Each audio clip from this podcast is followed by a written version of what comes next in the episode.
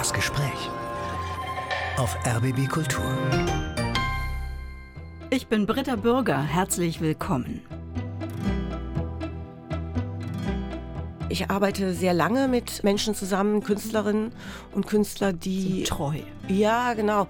Wo ich weiß, dass wenn wir da weiterarbeiten, dass wir bei der ersten Krise nicht auseinandergehen, sondern wirklich, dass die Krisen uns produktiv machen und dass sich daraus eine Entwicklung herleitet, die viel zukunftsträchtiger ist. Und ich glaube, wir brauchen einfach eine neue Generation auch von Theatermachern und Theaterkünstlerinnen, die ganz andere Impulse setzen. Und äh, das ist total wichtig. Und wir brauchen natürlich auch eine ältere Generation. Das ist ja auch wichtig. Aber dass die sich begegnen und dass man sich gegenseitig auch beobachtet in der Arbeit und nicht in dieser Abgrenzung immer lebt, was wir ja viele Jahrzehnte hatten, ne? dass man viel aus Abgrenzung Kraft schöpft. Mhm. Und das glaube ich, das ist jetzt in dieser Generation, weiß ich, ist ganz anders. Iris Laufenberg, die neue Intendantin des Deutschen Theaters Berlin, ist heute mein Gast. Es hat 140 Jahre Theatergeschichte gebraucht, bis mit ihr nun die erste Frau an der Spitze des Hauses steht. Ihr Vorgänger Ulrich Kuhn hat sich mal als Gemeinschaftsfanatiker vorgestellt und bei Iris Laufenberg klingt das äh, ganz ähnlich. Sie setzt auf Komplizenschaft und Bandenbildung. So steht es im neuen Spielzeitheft, Frau Laufenberg. Willkommen in unserer Sendung erstmal. Danke für die Einladung. Was stellen Sie sich vor unter Komplizenschaft und Bandenbildung? Ja, so ganz konkret ähm, natürlich, dass man nicht nur in seinen eigenen Wegen geht, sondern dass man zum Beispiel äh, auch abteilungsübergreifend zusammenarbeitet, dass man dadurch mehr voneinander erfährt und auch im Ensemble, also das wirklich sehr stark nach vorne, der Gedanke, dass man gemeinsam stark ist und stärker als der Einzelne. Und man liebt natürlich seine Stars, ist ja auch richtig, aber es ist trotzdem mehr Kraft da, wenn die Ensembles miteinander wirklich gut sind und ihre Energien sozusagen sich verdreifachen, vervierfachen. Aber Komplizen und Banden, das sind ja Gruppen eigentlich, die einen Gegner haben, die die gemeinsame Stärke zwar nutzen, aber um ein bestimmtes Ziel zu erreichen. Wer ist der Gegner? Was ist das Ziel? Nee, also bei Komplizenschaften geht es eigentlich eher darum, dass man für eine bestimmte Zeit eine Idee, ein Projekt äh, nach vorne treiben will und in der Zeit für dieses Ziel zusammenarbeitet. Und wenn das Ziel erfüllt ist, ist die Komplizenschaft auch wieder vorbei. Also eigentlich ist es eine äh, positive Umlenkung dieses altgeprägten Gegnerbegriffs. Sie beschreiben das deutsche Theater im Spielzeitheft als Ort der leisen Dissidenz, als Vorort politischen Handelns. Äh, welche Gedanken haben Sie zu dieser ja sehr starken Aussage gebracht? Naja, das bezieht sich natürlich auf die Zeit, also lange vor Uli Kuhn und mich. Das hat sowohl im Nationalsozialismus mit Heinz Hilpert, da gibt es natürlich verschiedenste, was man glaubt, wie da die Dissidenz wirklich war. Das, äh, glaube ich, bleibt immer so ein Geheimnis. Aber mit Max Reinhardt natürlich auch eine Idee für das Theater, für die Literatur. Und äh, später in der DDR natürlich ein Ort, wo man Sachen gesagt hat, die man vielleicht sonst nicht auf, weiß ich nicht, auf irgendwelchen Podien sagen konnte. Und da gab es, glaube ich, viele Kräfte, die da sich sehr gut verstanden haben, auch politische Kritik äh, zu äußern. Seit drei Jahren wissen Sie, dass Sie das Deutsche Theater mit dieser Spielzeit übernehmen. Sie hatten zuletzt auch als Intendantin des Schauspielhauses Graz ja durchaus schon enge Kooperationen mit dem DT, sind Berlin sehr verbunden durch das Theatertreffen, das Sie lange geleitet haben, 2003 bis 2011. Wie haben Sie sich in den letzten drei Jahren dieser inneren Vorbereitungszeit diesem Haus genähert? Also wie haben Sie dieses Haus, ich sag mal, geröntgt, durchleuchtet, in seiner deutsch-deutschen Geschichte wirklich erfasst? Ja, es waren dann nicht ganz drei Jahre, äh, sondern so zwei, zweieinhalb, war eine lange Zeit einerseits. Andererseits war die sehr in äh, Phasen eingeteilt. Ne? Also die erste Phase war sicherlich wirklich so in die Geschichtsbücher zu gehen.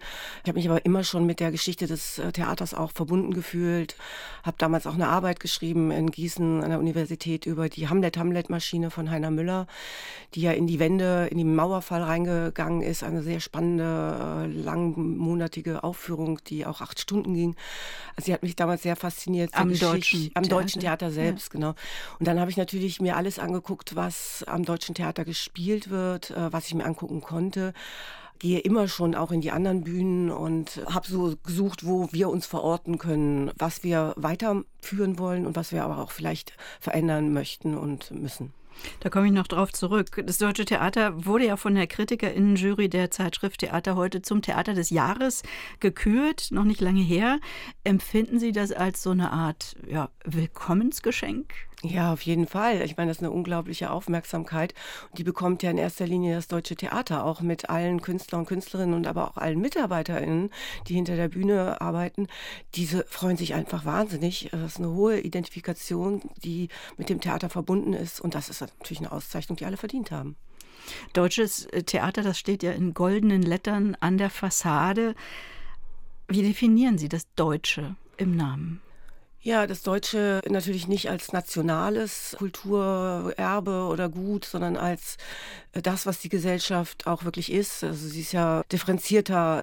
In Berlin sieht man es natürlich in der Stadtgesellschaft ganz klar und dass man auch versucht, äh, die unterschiedlichen Strömungen und auch, was eine Gesellschaft gerade in Berlin heute ausmacht, auch wieder einzufangen und vielleicht eine Selbstverständlichkeit da auch reinzubringen, dass das alles deutsch ist. Und deswegen haben wir ja auch so ein DTOmat, wo man auf der Webseite eingeben kann, was man selber fürs deutsche Theater hält. Ja, was ist das genau, der DTOmat? Der DTOmat, der hat einfach so Begriffe, er hat so Eingabefelder und dann steht deutsches Theater drunter und die Eingabefelder darüber sagen, was ist für Sie das deutsche Theater? Und dann kann man verknotetes, äh, intelligentes, familienfreundliches, jugendliches, was auch immer, was einem einfällt, eingeben und wir verwenden diese von den ZuschauerInnen eingegebenen äh, Dinge auch dann in Aufkleber und so weiter.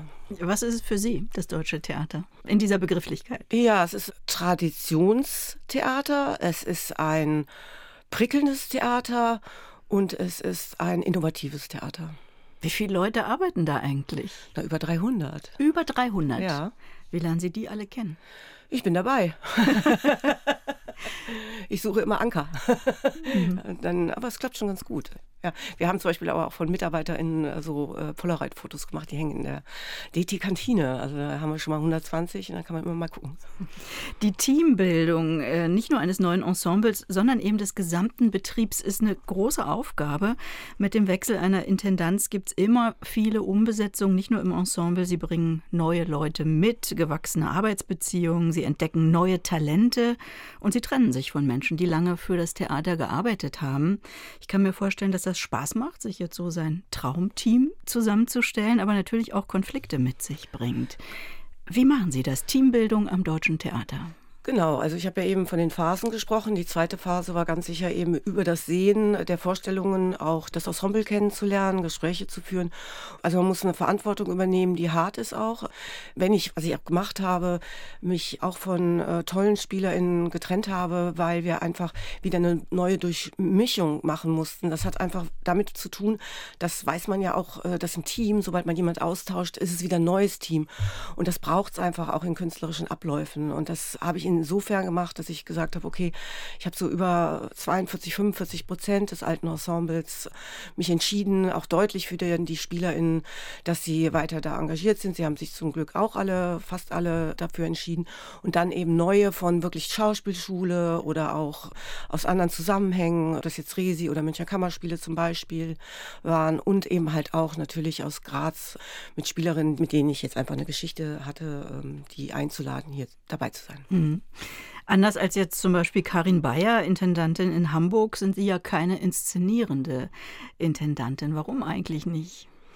Naja, weil ich einfach eine Dramaturgin bin. Also ich hm. bin Festivalleiterin und Dramaturgin. Ich habe angewandte Theaterwissenschaft eben in Gießen studiert und habe mich eben nie der Regie zugewandt gefühlt, sondern der Dramaturgie. Das heißt, wie werden Geschichten erzählt? Welche Geschichten erzählen wir? Mit wem erzählen wir sie? Das ist so mein Schwerpunkt in meiner Ausbildung, in meinem Leben und äh, in meiner Arbeit.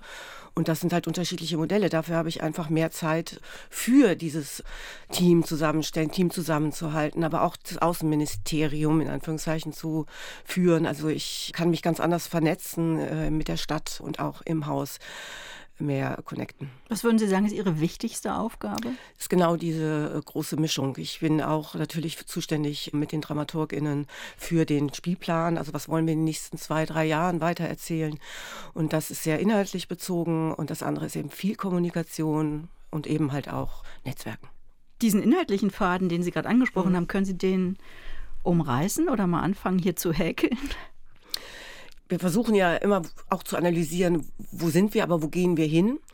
Und untersuchen natürlich auch die äh, Klassiker nach ihrer äh, Zukunftsfähigkeit suchen vielleicht auch nach einem neuen Kanon oder ergänzen den alten oder überprüfen den alten.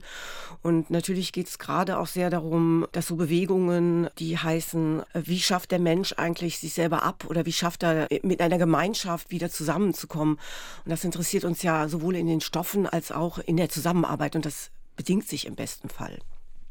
Und natürlich die Gegenwartsdramatik ist so ein Fable von mir, das ich ja immer schon verfolgt habe. Mhm. Deshalb habe ich sozusagen, ich kam aus der Uni und habe gleich ein Festival für europäische Dramatik. Daher komme ich und das äh, hat mir immer große Freude gemacht, AutorInnen auch bei der Entwicklung dabei zu sein, zu unterstützen, sie uraufzuführen, aber auch weiterzuentwickeln. Das geht dann weiter im Stückemarkt, beim Berliner Theatertreffen. Es sind ja wahnsinnig viele Autoren entstanden, Wolfgang Lotz oder Philipp Löhle. Ne? Also die sind im Stückemarkt, auf dem Stückemarkt entdeckt worden. Also das setzen wir weiter fort am Deutschen Theater mit den AutorInnen-Theatertagen, aber auch mit Ateliers, wo wir nochmal ganz deutlich so Tandems bilden zwischen Autoren und Regie was heißt das? Da laden Sie Dramatikerinnen, Dramatiker ein für so eine Art Residenz? Genau, oder? das geht jetzt fast das, die ganze Spielzeit. Es hat gerade begonnen. Die haben das Archiv besucht, die Werkstätten besucht. Es sind vier Autorinnen diesmal, die wir selber kuratiert haben. Das werden wir nächstes Jahr ausschreiben. Mit vier RegisseurInnen, die uns sehr verbunden sind. Und die haben sich jeweils gefunden und arbeiten jetzt sowohl zusammen als AutorInnen als auch eben mit diesen einzelnen Regisseuren. Mhm. Und das wird begleitet von der Dramaturgie und wir führen dann bei der langen Nacht werden Werkstattinszenierungen zu sehen sein und dann führen wir die Uhr auf. Also es ist ein langer Atem einfach. Ja, ja. Ne? Mhm. Und da gibt es viele Autoren, die sich sehr mit dem deutschen Theater und auch mit unserer Arbeit in der Vergangenheit verbunden fühlen. Ja. Also Sie betonen diesen Spagat zwischen Geschichte, Tradition mhm. und Gegenwart. Das ist ja aber noch kein Alleinstellungsmerkmal. Also was leitet sich daraus ab? Wie möchten Sie dieses Haus in der Stadt positionieren und profilieren? Ich arbeite sehr lange mit Menschen zusammen, die Künstlerinnen und Künstler, die. So treu. Ja, genau. Wo ich weiß, dass wenn wir da weiterarbeiten, dass wir bei der ersten Krise nicht auseinandergehen, sondern wirklich, dass die Krisen uns produktiv machen und dass sich daraus eine Entwicklung äh, herleitet, die viel äh, zukunftsträchtiger ist.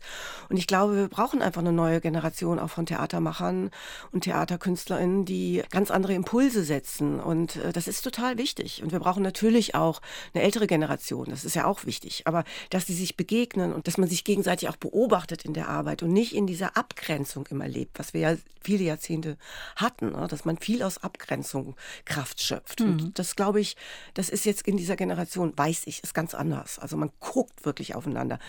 Man guckt sich vielleicht auch was ab, aber man gibt aber auch ein Feedback, also ein ehrliches. Und das ist, äh, ist eine neue, neuer Wind, eine neue Bewegung. Neue Energie. Neue Energie, ja.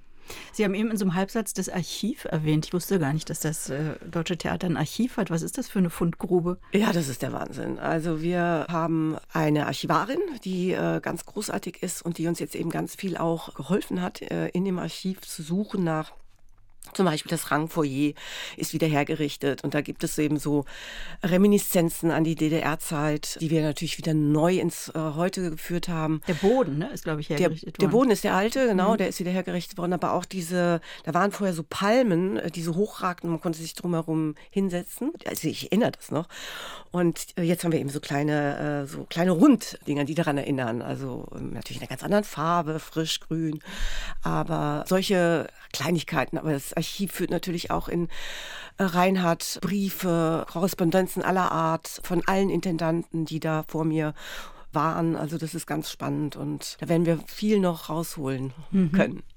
Wenn man aus dem Deutschen Theater rauskommt und die Schumannstraße überquert, dann gelangt man ja auf so eine kleine Grünfläche, 2020 benannt als Agnes Sorma Park. Wer war das? Agnes Sommer ist eine Künstlerin eben aus der Reinhardt-Zeit. Damals gab es ja viele, also Frauen, die so Stars waren, so ein Alleinstellungsmerkmal hatten. Und das ist natürlich ganz toll. Die haben nur nachher keine Denkmäler äh, gekriegt. Ne? Also man sieht, wenn man am Deutschen Theater steht, Otto Brahms, also äh, Langhoff und weiß nicht, das sind so, so die frühere Brüsten, genau, mhm. Brüsten von. Genau, und äh, bei Schauspielerinnen ist es eher, äh, findet man das nicht so. Und deswegen finde ich es toll, dass dieses die dass es den Platz gibt. Das wissen nur fast zu wenige. Ne? Also ich besuche sie immer mal wieder zur Mittagspause. Aber im Park steht ja auch, glaube ich, eine Büste von Max Reinhardt. Ja. Auf der Rückseite ein Satz, das lebende Theater kann nur lebende Werke gebrauchen, gleich viel, ob sie der Gegenwart oder der Vergangenheit angehören. Ja, das können wir natürlich nur unterstreichen. Deswegen haben wir es natürlich auch in unserem äh, Spielzeitheft als Kapitel aufgemacht, ja.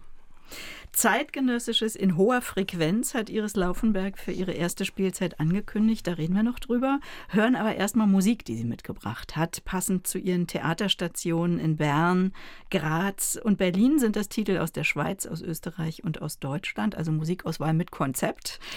Vielleicht fangen wir mit der Schweiz an, Frau Laufenberg. Wie haben Sie Sophie Hunger dort entdeckt? Das war vor zehn Jahren in äh, Fribourg. Da hat mein Mann mich auf ein Konzert von ihr mitgenommen, der schon viel mehr in dieser Musik drin war. Und das ist halt eine Schweizer Künstlerin, die hier auf dem Markt eben mit dem Lied, was gleich kommt, reüssiert ist und bekannt geworden ist. Aber sie ist eben noch viel, also sie ist wahnsinnig vielfältig und eine ganz tolle Künstlerin, die auch Schweizerdeutsch äh, singt. Das ist so emotional, es berührt einen total, diese diese Stimme von ihr, auch Heimat hinterfragt sie und dieses Konzert war so toll, dass ich seitdem Fan von Sophie Hunger bin.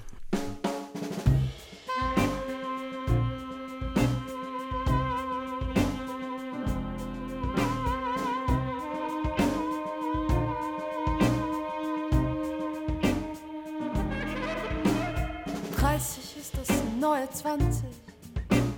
Der Mann ist die neue Frau. Ist das neue Gefängnis und Reich ist das neue Schlau. Islam ist die neue katholische Kirche und Deutschland die neue Türkei. Die Schweiz schon bald im Siebengebirge und jetzt ist das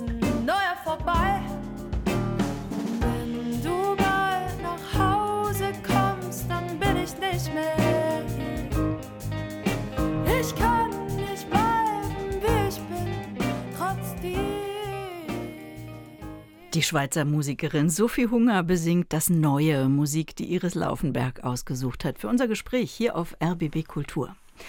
Nachdem Iris Laufenberg die Leitung des Berliner Theatertreffens 2011 abgegeben hat, war sie also einige Jahre in der Schweiz als Schauspieldirektorin am Konzerttheater Bern.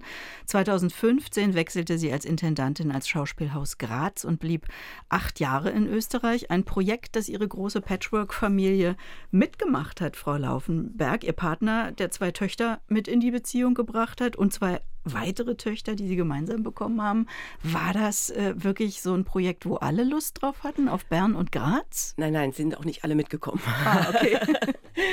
Zwei Töchter sind mitgekommen, die mussten die Schule wechseln, die mussten sich da irgendwie zurechtfinden, genauso wie wir auch.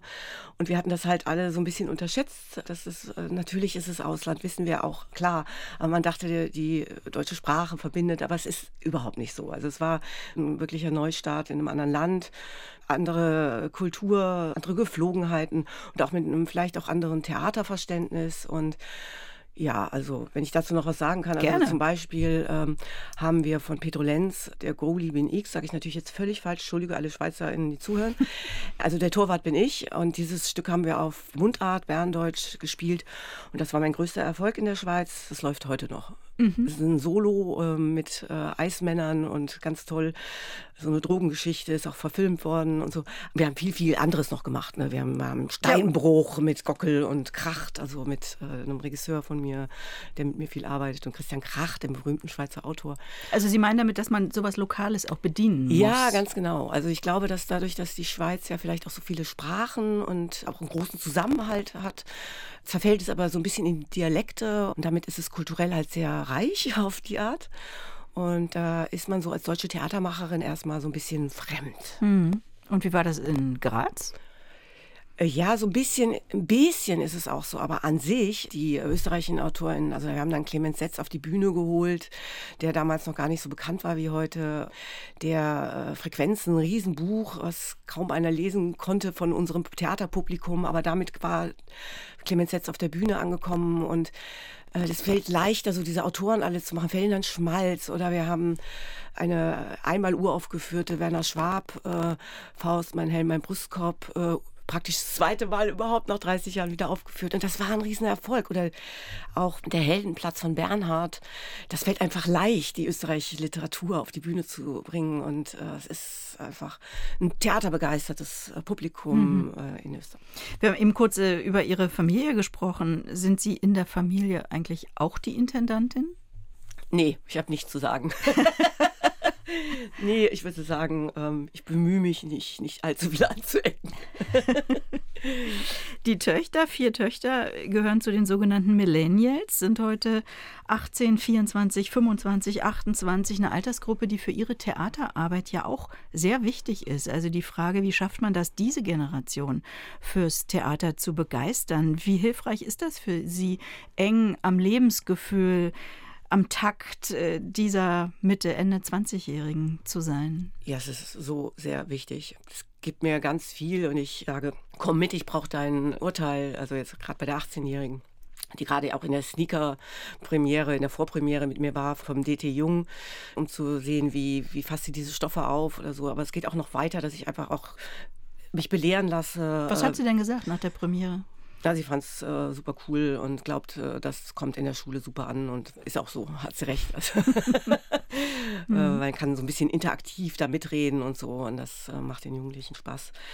Genau, aber auch in Begriffen, in Musikrichtungen, in Serien. Also ich lasse mich da wahnsinnig gerne füttern. Sie selbst sind in Köln aufgewachsen, Jahrgang 1966. Äh, in was für einer Familie? Ich würde mal sagen, auch in einer zerrissenen, also was heißt hier auch, in einer zerrissenen, weil meine Eltern sich haben irgendwann scheiden lassen, aber bevor sie sich haben scheiden lassen, hatte mein Vater die gute Idee, wie man so nimmt, dass die Familie geteilt wird, dass also praktisch der ich fange mal beim Hund an. Wir hatten zwei Hunde, ein Boxer, also der Rüde ist sozusagen in äh, Köln geblieben, der Bruder ist in Köln geblieben und der Vater ist in Köln geblieben. Die Hündin, Boxerin, äh, ist mit mir und meiner Mutter, also meine Mutter mit mir, nach Marbella gegangen und das waren zwei nach Jahre. Spanien? Ja, nach Spanien. Wo ich da auch in der Schule war, da war ich acht, neun, zehn und daraufhin ist die Ehe dann auch äh, zerbrochen. Das war eigentlich anders gedacht. Also es war eigentlich gedacht, mein Vater oder kommt, alle kommen nach. So äh, war der Plan meines Vaters, aber es hat sich dann alles zerschlagen und es war alles schwierig und danach ist meine Mutter in Spanien geblieben. Und ich bin äh, mit der Hündin mit der Hündin zurück nach Köln, genau. warum, warum Spanien? Mein Vater hatte irgendwie äh, verrückte Ideen und hatte einen Traum. Ja, aber die Mutter ging ja nach Spanien. Ja, ja, aber mein Vater hatte ja die Idee, das war ja noch so, meine Mutter ist schon eine emanzipierte Frau gewesen mit Autofahren und so und ich will ein eigenes Konto. Aber es war damals einfach so, dass man als Frau sich hat irgendwie auch noch schicken lassen. Fahr schon mal vor, Schatz, ich komme dann irgendwann nach. Und das ist aber auch nicht gut gegangen, ne? weil ähm, meine Mutter dann auch, auch widerspenstig war und ist dann ja auch da geblieben. Mhm. Genau. Und das war dann der Moment, wo ich dann wieder zurück war bei meiner Oma in den ganzen geregelten Abläufen. Lebten dann bei der Großmutter? Genau. In Köln? Genau. Und äh, was haben diese zwei Jahre Spanien bei Ihnen für Spuren hinterlassen? Das will ich jetzt hier nicht so ausbreiten, aber es waren äh, schon für mich nicht einfache. Also es, dieses Gefühl, äh, dass man so seine Heimat, so ein Heimatverlust äh, irgendwo zu sein, wo man eigentlich gar nicht so sein will, wo man die Sprache nicht spricht, wo man erstmal auch keine Freunde und Freundinnen hat. Also nicht leicht. Hm. Als Intendantin des Deutschen Theaters, darauf komme ich zurück, aber schon auch mit Brücke äh, zu Ihrer Familie, Standort Berlin-Mitte, da sind Sie ja unmittelbar mit der deutsch-deutschen Geschichte konfrontiert. Haben wir ja schon ein bisschen drüber gesprochen. Welche Rolle spielte diese deutsch-deutsche Geschichte in Ihrer Familie? Also, um nochmal bei meiner Oma anzusetzen. Die ist mit ihren drei Töchtern halt, die waren in der Nähe von Stettin, war ein großer Bauernhof, also heutiges Stettin, Königsberg, Pommern und mussten halt im Krieg fliehen und äh, hatten den Opa, also meinen Opa, verloren, also den Vater, der war irgendwie verschollen und sie musste wirklich sehr alleine mit diesen drei kleinen Töchtern fliehen und war dann in Köln gelandet, weil das Rote Kreuz halt ihn ausfindig gemacht hatte, dass er da schon lebt, also wurde wiedergefunden und so hat es sie dahin verschlagen. Und die anderen Schwester, also die Schwester zum Beispiel von meiner Oma, ist aber in der DDR, also in Teltow gewesen. Und die haben sich einfach ihr Leben lang trotz Mauer dann immer besuchen können, nachdem sie in Rente war, die Tante Martha. Und diese Verbindung auch zur Cousine und zum Onkel in, ähm, ja, in Ostberlin-Nähe war ja, war immer von einer großen Trauer auch der und Schmerzen der Trennung verbunden. Auch da die Heimatsuche, äh, dieses, dieser Verlust der Heimat war für alle ein großes Trauma. Es wurde wahnsinnig viel äh, geweint und äh, gesungen und äh, eben, ähm, ja. Aber die haben die Verbindung gehalten, weil Ja. das war ja nicht in allen Familien so. Nein, nein, aber es gab diese, äh, bei mir auch äh, komische Westarroganz, dass man so wusste als Kind, man hat mehr und fühlte sich da so ein bisschen überlegen. Das schäme ich mich heute noch sehr für. Wie wurde Ihr Interesse für das Theater geweckt? Als Kind, als Jugendliche, als junge Frau? Das war genau genommen mein Bruder, weil der ist äh, fünf Jahre älter und hatte im Gymnasium, wo ich dann eben als kleine Zehnjährige äh, wiederkam aus Spanien, äh, eine Theatergruppe gegründet und die war äußerst erfolgreich. Also der äh, war da Ich packe mal in Klammern. Uwe Erik Laufenberg in Ja. unserer Region bekannt äh, als ehemaliger Intendant des Hans-Otto-Theaters in Potsdam. Heute leitet er das Hessische Staatstheater Wiesbaden. Genau, und er hatte da, war er sozusagen Intendant, Regisseur und Schauspieler, auch schon damals. Also er spielte Hauptrollen in seinen eigenen inszenierten Theaterstücken. Groß in Erinnerung ist mir Pygmalion, wo er also den Higgins gespielt hat. Ich war praktisch, wurde dann immer gefragt, äh, ob ich die kleine Schwester von dem großen Bruder bin. Und das war mir natürlich auch wahnsinnig unangenehm. Aber so kam das Interesse fürs Theater und also Freihaus und dann auch in Köln, da hatte Flim die Intendanz äh, damals. Und dann kam Pirvos und hat tolle Ostregisseure geholt, wie zum Beispiel Dimitar Gottschew. Und da war es dann um mich geschehen. Also das war eigentlich so meine Richtung. Allerdings hat sich wohl schnell gezeigt, dass Sie von ganz anderen Aufführungen begeistert waren als äh, Uwe Erik Laufenberg. Also in einem Archivbeitrag habe ich gelesen, Sie hätten sich in ästhetischen Fragen schon als 16-Jährige mit ihm überworfen. Ja, vielleicht war ich eher 18 oder 16, ja kann sein. Ach, da gab es eine Aufführung, ich weiß gar nicht mehr genau, wie die hieß. Komme ich irgendwann wieder drauf, aber vielleicht war es auch Quartett. Also nehmen wir mal Quartett äh, von Heiner Müller, wo ich gesagt habe, das musst du dir unbedingt angucken. Und äh, da haben wir uns wahnsinnig drüber gestritten, wie wir das bewerten. Und äh, da war ich damals auch so äh, sicher, dass kein Weg dran vorbeiführt, dass ich das richtig toll finde. Und wir haben es sehr stark auseinandergesetzt darüber. Was ja auch gut ist eigentlich. Er hatte an der Essener Volkwang-Schule Schauspiel studiert, hat Ihnen dann aber diesen Schauspielgang, Studiengang in Gießen empfohlen, der ja ganz anders orientiert ist. Da haben Leute wie René Polisch oder die Gruppe Rimini-Protokoll Genau. studiert. Genau, ich glaube, wegen der Auseinandersetzungen über konkrete Theateraufführungen, die wir unterschiedlich bewertet haben, hat er äh, mal jemanden getroffen, der in Gießen studiert hat, hat gleich gesagt, da gehört meine Schwester hin. Uwe Erik Laufenberg hat das Regietheater mal als Zertrümmerungstheater beschrieben. Konnten Sie über sowas wenigstens richtig gut streiten? Mm, ja, ich glaube schon. Ähm, irgendwann streitet man mal auch irgendwann nicht mehr so, ne? weil das macht ja keinen Haben Sie aufgegeben oder wie? Nein. äh, nein, aber wir sind unterschiedlich unterwegs und ich finde, das beobachten wir auch ganz gut. Und ich bin voller Respekt, was er äh, sich da zutraut und was er alles macht. Also jetzt zum Beispiel in, im Sturm, den er selber inszeniert in Wiesbaden, den Prospero zu spielen, das ist schon Hut ab. Wer oder was hat Sie denn neben dem Theater vielleicht am stärksten politisiert? Als junge Frau.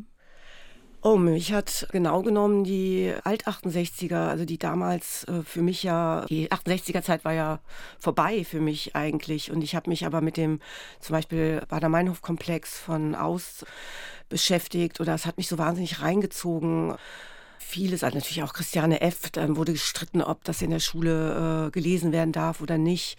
Und irgendwie war ich da so politisiert auf so eine das hatte auch damit zu tun natürlich, dass ich das Gefühl hatte, ja, es ist so viel Unrecht geschehen. Daraufhin gab es eine Gegenbewegung von der RAF und dann gibt es aber so viel Leugnung. Und das habe ich auch in meiner Familie gespürt, weil der Hass durch die Flucht aus jetzt Polen, einfach so ein, so ein Hass auch auf die polnische äh, Menschen, das konnte ich nicht verstehen. Das hat mich einfach so wahnsinnig wütend gemacht, ähm, dass man da nicht draus lernt. Und wir wurden ja auch sehr gefüttert in der Schule mit viel, was im Nationalsozialismus an Unrecht passiert ist. Ich habe Peter Weiß die Ermittlung gelesen und das hat mich alles äh, wahnsinnig politisiert. Und dann finde ich, passte da Heiner Müller auch nochmal sehr gut dazu.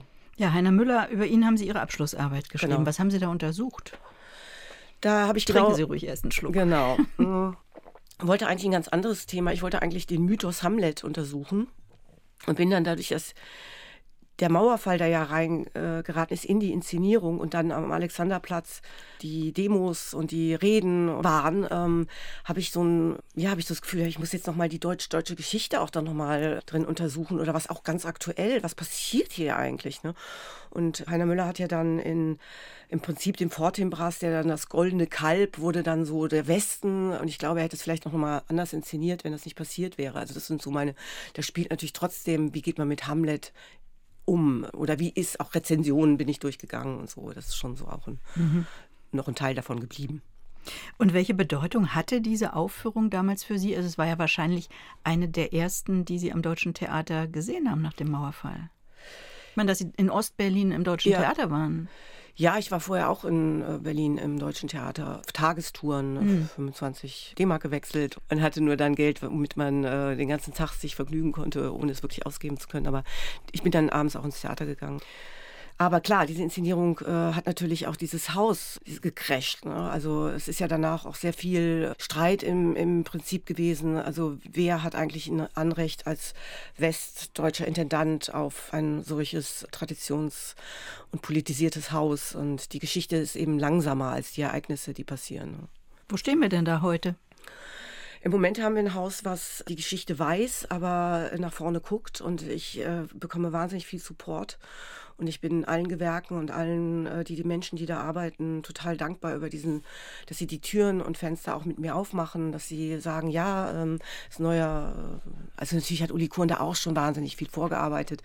Das ist, das darf man nie außerhalb des Kontexts, man hängt immer miteinander zusammen. Aber trotzdem gibt es noch mal eine andere Entwicklung. Ist ja klar, jede Persönlichkeit ist auch eine andere. Wir kommen gleich wieder in die Gegenwart zurück, wollen natürlich auch noch über das sprechen, was in Iris Laufenbergs erster Spielzeit am Deutschen Theater zu erleben ist, das neue Ensemble kennenlernen und überhaupt erfahren, was das Haus zu bieten hat. Erstmal aber noch eine Musik von Ihrer Playlist, Frau Laufenberg, Annenmai Kantereit, eine Band aus Köln. Was bedeutet Ihnen dieser Song? Der Sänger Henning May hat ihn ja seinem Vater gewidmet die Platte, also Pocahontas, das, äh, das Lied ist aus Pocahontas und die, als die LP rauskam, hat mein Mann mir die geschenkt, ähm, weil er dachte, ah, ich finde irgendwie solche Musik gut. Und dann habe ich erst später festgestellt, dass aber eine ganz andere Generation Fan davon ist, nämlich zum Beispiel eine meiner Töchter und die hat mich dann mitgenommen auf ein Konzert und da habe ich gestaunt, dass ich steinalt bin. Also ich ist wirklich eine ganz andere Generation, also 20 plus kein Alkohol, kaum Zigaretten und, und viel Leidenschaft für diese Band. Du hast mich angezogen, ausgezogen, großgezogen und wir sind umgezogen. Ich hab dich angelogen, ich nehme keine Drogen und in der Schule war ich auch. Die Kölner Band Annenmai Kantereit mit dem Song Oft gefragt, Wunschmusik von Iris Laufenberg. Die neue Intendantin des Deutschen Theaters Berlin ist zu Gast im Gespräch auf RBB Kultur. Wer Angst hat, dass Ulrich Mattes, Marin Eggert und Alexander Kuhn dem Deutschen Theater verloren gehen, keine Sorge, sie bleiben. Aber mit dem Intendantenwechsel ändert sich trotzdem natürlich das Ensemble. Frau Laufenberg, was war Ihnen wichtig dabei? Ja, erstmal ist mir wichtig, dass es Persönlichkeiten sind, die offen sind für Neues, die auch Lust haben, zusammenzuarbeiten, was wir schon heute hatten. Und dafür äh, habe ich Gespräche äh, gehabt und ähm, natürlich auch die Energien äh, gesucht, auch natürlich das Unterschiedliche gefunden und weil ich glaube, alle reden davon, dass so ein Ensemble divers sein muss, aber ich glaube, Diversität ist eben nicht nur äußerlich, sondern Diversität ist auch unterschiedliche Charaktere und Persönlichkeiten und Herkünfte und eben viel mehr. Und ja, und da sind wir, glaube ich, in, zu einem guten Ensemble zusammengekommen, das wir jetzt da auf der Bühne haben. Sie haben starke SchauspielerInnen aus Graz mitgebracht, zum Beispiel Julia Gräfner, auf die bin ich sehr gespannt. Sie haben aber auch an den Schauspielschulen nach äh, ganz jungen Talenten gesucht. Also da gibt es ja immer dieses Schaulaufen ne, am Ende des Studiums, wo die Intendantinnen und Intendanten der ganzen Republik oder des deutschsprachigen Raums anreisen. Äh, da sind Sie rumgetourt. Auf was achten Sie denn da besonders? Also woran erkennen Sie Talent? Das ist, glaube ich, so eine Intuition, äh, wenn man die Künstler und Künstlerinnen auf der Bühne sieht. Aber für mich ist auch ganz wichtig, wo, wo der Mensch persönlich steht, äh, welche Haltung er hat, ob er ein politisch denkender Mensch ist, äh, was sich einbringen will, auch in diese Gesellschaft. Und das ist, ja, zum Beispiel bei Ulrich macht das auch ganz doll vorhanden. Also ja, aber jetzt an der Schauspielschule ist ein Vorspiel, woran erkennt man denn, ob diese Person Haltung hat? Na, indem wir uns natürlich unterhalten. Ah, ja. ja, also ich würde nie, wirklich nie einen Schauspieler, Schauspielerin einfach nur, habe ich gesehen, kaufe ich ein oder so. Niemals, sondern es muss, ist auch keine Einbahnstraße, es muss auch zusammenpassen. Also ich frage dann auch, weißt du, was, was für Arbeiten wir machen, wie wir arbeiten und dass man sich gegenseitig sieht ne? und nicht nur einseitig. Das mhm. ist mir total wichtig. Sie bringen ja auch neue Regisseurinnen, neue Regisseure mit. Machen Sie uns ein bisschen neugierig. Naja, also jetzt durch die AutorInnen-Theatertage vielleicht hier schon aufgefallen ist äh, Jan Gockel, mit dem ich ja schon seit uh, elf Jahren zusammenarbeite. Und wir haben uns auch, glaube ich, gemeinsam sehr entwickelt. Und übrigens, Julia Gräfner haben wir dann auch in Bern gefunden, an der HKB, wie es da heißt. Und die war da in der Ausbildung. Hochschule. Ja, genau. Mhm. In der Ausbildung und hat da schon äh, gespielt in Bern. Und die ist dann mit später mit äh, Jan Gockel nach äh, München in die Kammerspiele gegangen. Und jetzt haben wir wieder sie zurück. Und das ist toll, dass auch so, ähm, dass man sich auch loslässt und dass man ganz neue Erfahrungen sammelt und dann wieder zusammenkommt. Das finde ich auch eine ganz wichtige äh, Tendenz, die wichtig ist. Und dann, äh, Jan Gockel ist ja jemand, der auch mit Puppen, mit Michael Pietsch und äh, Marionetten zusammenarbeitet und eben sehr politisch denkt äh, und eben halt auch Interkulturalität auch äh, anders denkt, beziehungsweise auch eine Erfahrung hat, dass er natürlich auch mal in Burkina Faso gearbeitet hat, im Kongo oder in Togo, aber gleichzeitig jetzt die Expertise auch von den Arbeiten, die da entstanden sind, auch wieder zurückholt auf die Bühne hier, wie jetzt zum Beispiel Elema Wusi einen äh, Text schreibt, der sich orientiert an Heiner Müllers Mann im Fahrstuhl, aber so äh, einfach sich damit dran reibt und was Neues schreibt.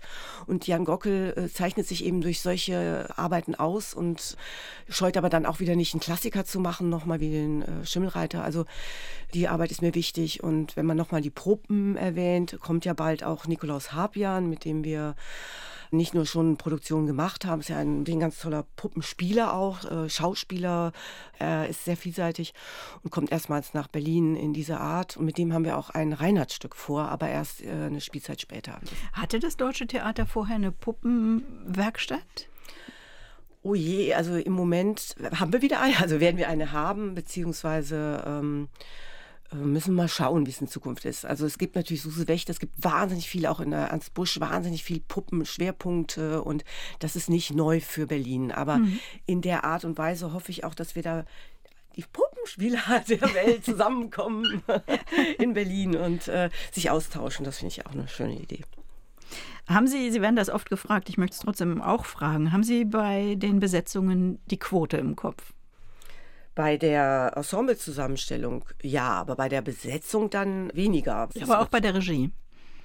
Ach, bei der Regie sowieso. Das brauche ich gar nicht mehr zählen. Ich habe viele Frauen gefördert und ich finde es auch ganz toll. Also Claudia Bossart zum Beispiel, eine Schweizer Regisseurin, die ich natürlich auch aus Bern kenne, die war Regieassistentin bei mir und hat jetzt einfach mal in Reinhard Götz die Baracke geknackt. Und das hat mir große Freude gemacht. Auch das eine lange Zusammenarbeit. Die Uraufführung jetzt eine der ja. ersten Eröffnungspremieren. Genau. Wenn Sie noch mal thematisch vielleicht umreißen könnten, wir haben vorhin schon angefangen, ich habe gesagt, diesen Faden zu häkeln. Ähm, jetzt haben wir ein paar Regienamen gehört. Worum wird es inhaltlich gehen? Na, ich glaube, das kann man ganz gut schon beobachten, dass, also wir natürlich wahnsinnig viel Schimpfe bekommen haben für Weltraum Erde Mensch. Ich stehe ähm, aber Weltall, Erde Mensch. Ich stehe allerdings total zu dem Projekt. Es war eins. Es war die Eröffnungsinszenierung ja, genau. und es hieß, die sei gescheitert. Genau, Ziemlich genau. hart. Total hart, ja. Ich glaube, was da nicht beobachtet wurde, ist, äh, dass wir wirklich alte Utopien verknüpfen mit gescheiterten äh, Utopien und nochmal scheitern auf der Bühne mit den Utopien. Und dass Alexander Eisenach, der Regisseur und der ja auch Autor ist, äh, mit einem Ensemble zusammengearbeitet hat, das eben aus den unterschiedlichen unterschiedlichsten Kontexten zusammengekommen ist. Und diese Energie von diesen Spieler und Spielerinnen ist so gar nicht gewürdigt worden. Es ist schade, weil das ist natürlich auch eine Aufgabe, ne? dass man ein Ensemble zusammenschmiedet und dass da nicht, oh, wir sind die Alten, wir sind die Neuen. Es ist überhaupt nicht vorhanden, sondern das merkst so auf der Bühne auch. Ja, und wie wir da uns vielleicht ein bisschen zu viel Zeit nehmen, das mag sein, aber äh, ich hab's, ich lieb's. Ja, es war eine Kritik viel zu lang und unausgegoren und nicht fokussiert genug. Ein Wust aus Philosophie und Bühnentrash äh, hieß es. Überzeugender wurde dann Susi Millers Bühnenmonolog Prima Facie aufgenommen. Und richtig gute Kritiken gab es eben dann jetzt äh, in der zweiten Premierenrunde für Claudia Bossards Uraufführung eines neuen Stücks von Reinhard Götz Baracke. Sie haben das angesprochen. War das denn aber äh, schwer für Sie, das zu verkraften, diesen Auftakt, der eben nicht rundum für Jubelschreier gesorgt hat? Naja, ich habe es mir natürlich schon gedacht. Also so naiv bin ich nicht. Also, aber in der Vehemenz tut es mir einfach für das Team leid, die es einfach nicht verdient haben. Und jetzt mal von dem Faden und der Lesart, natürlich gehören diese Stücke zusammen. Also im, im Kern, äh, wenn man drauf guckt, man kann man ja auch sehen, dass es sich auch um den Faschismus natürlich, der sowohl links als auch rechts äh, drin steckt äh, in unserer Geschichte, aber auch äh, natürlich ja immer noch große Graben zwischen Männern und Frauen, ich sag mal weltweit. Wir sagen ja immer, ja, wir haben doch alles und so weiter, aber es stimmt natürlich nicht, wenn wir eben das heute verschlafen, äh, darauf aufmerksam zu machen, dass Vergewaltigung einfach äh, täglich geschieht oder Femizide geschehen und dass der Faschismus in der Familie auch drin steckt. Das weiß ich ja aus meiner eigenen Familie, wie ich ja schon eben erwähnt habe, dass man über diese Schicksale nicht wegkommt und viel Hass in die nächste Generation weitergeht gibt.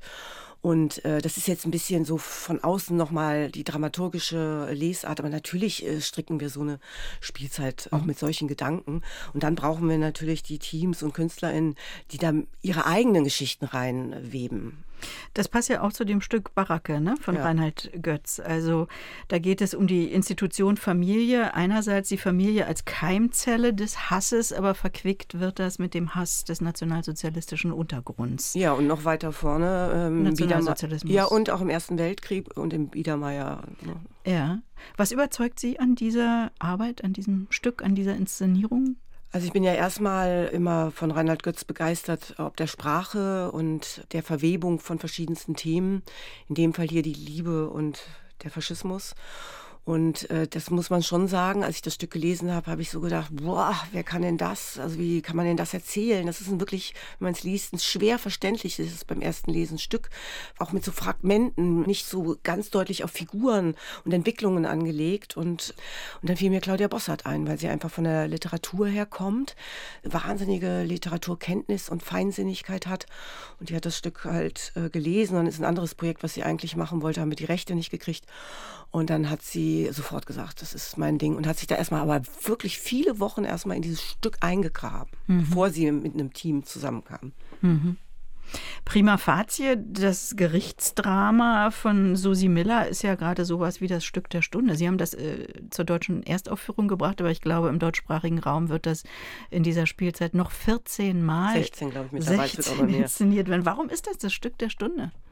Na, ich glaube, ähm, dass es einfach auch eine Sehnsucht gibt nach einem well-made Play, also einem Stück, das sozusagen eine Figur hat, äh, die eine Entwicklung hat, die eine Geschichte hat, die eine Katharsis hat und das äh, hat dieses Stück. Und, ähm, und reißen Sie noch mal kurz eine Staatsanwältin. Genau, eine erfolgreiche, also eine Staatsanwältin, die sich halt hochgearbeitet hat äh, aus dem Nichts, also keine guten Bedingungen, keine guten Startbedingungen hatte, wird ähm, schafft es als eine der wenigen, auch noch als Frau, diesen Job zu bekommen und verteidigt halt oft auch Businessmänner, die sie raushaut. Sie will das nicht so verstehen, weil sie ans Gesetz wirklich glaubt. Und dann passiert ihr aber mit einem Kollegen, in den sie sich anfängt zu verlieben, in einer Nacht eine Vergewaltigung. Und das ändert ihren Blick auf die Gesetze, die eben nicht für Frauen gemacht sind, weil sie auch von Männern über Jahrhunderte gemacht wurden.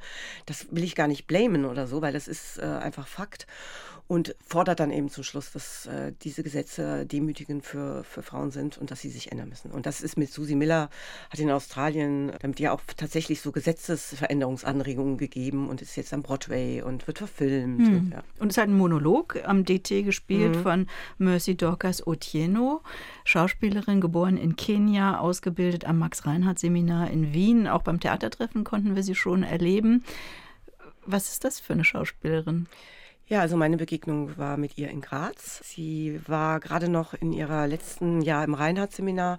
Sie ist ja auch Österreicherin jetzt vom Pass. Und ich kannte ihre Geschichte, die sie mit dem Schauspielhaus Graz hatte, sehr enge Verbundenheit. Ich äh, bin mit ihr äh, über die ganze Lebensgeschichte durch und es ist ein faszinierender Charakter, ein sehr starker Mensch und eine tolle Schauspielerin und sie hat dann bei mir ein Jahr gespielt und hat dann eben nach Bochum den Ruf gekriegt zu Jörn Simons und hat da fünf Jahre gespielt und ist jetzt im DT zurück und wir sind uns sehr, sehr vertraut. Wir haben uns nie aus den Augen verloren und äh, freue mich, dass sie diesen Erfolg hier hat.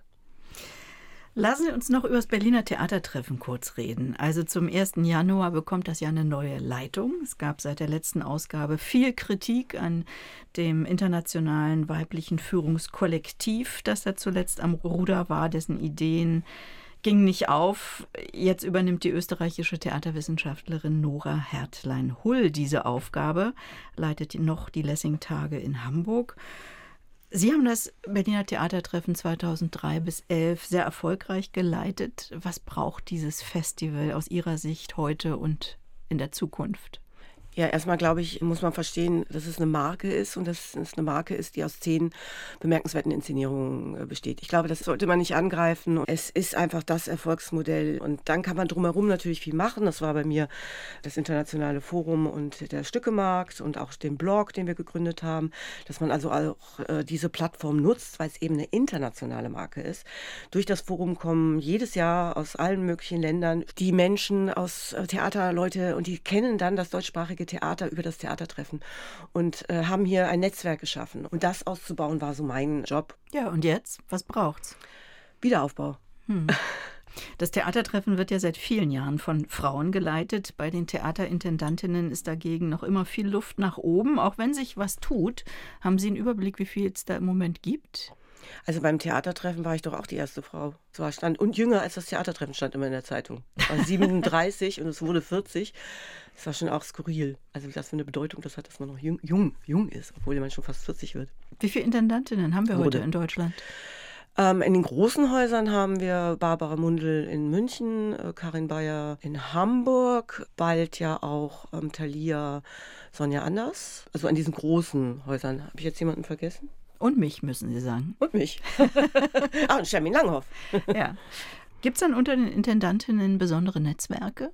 Ja, also ich habe irgendwann verstanden, dass ohne Netzwerk nicht geht und dass das eben auch eine natürlich eine Selbstverständlichkeit für Männer schon ja auch Jahrhunderte äh, ist, ähm, weil man sich einfach auch trifft in Kneipen und weiß ich nicht was, wo ja Frauen lange nicht mitgegangen sind, weil sie ja auch äh, andere Aufgaben zugeteilt bekamen oder auch selber wollten oder wollen.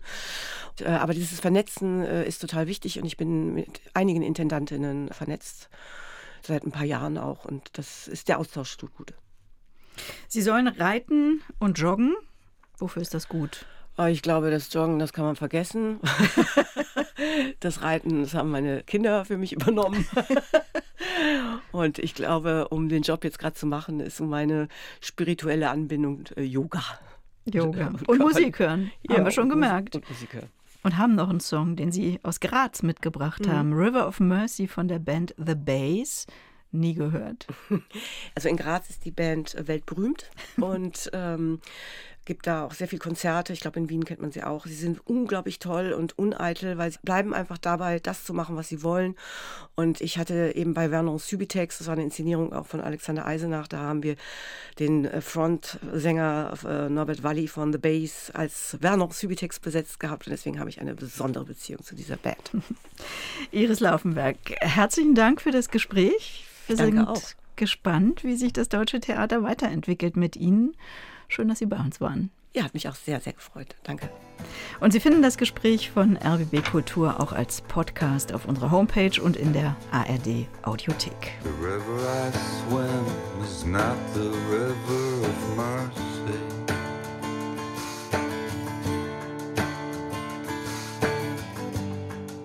The river I swim is not the river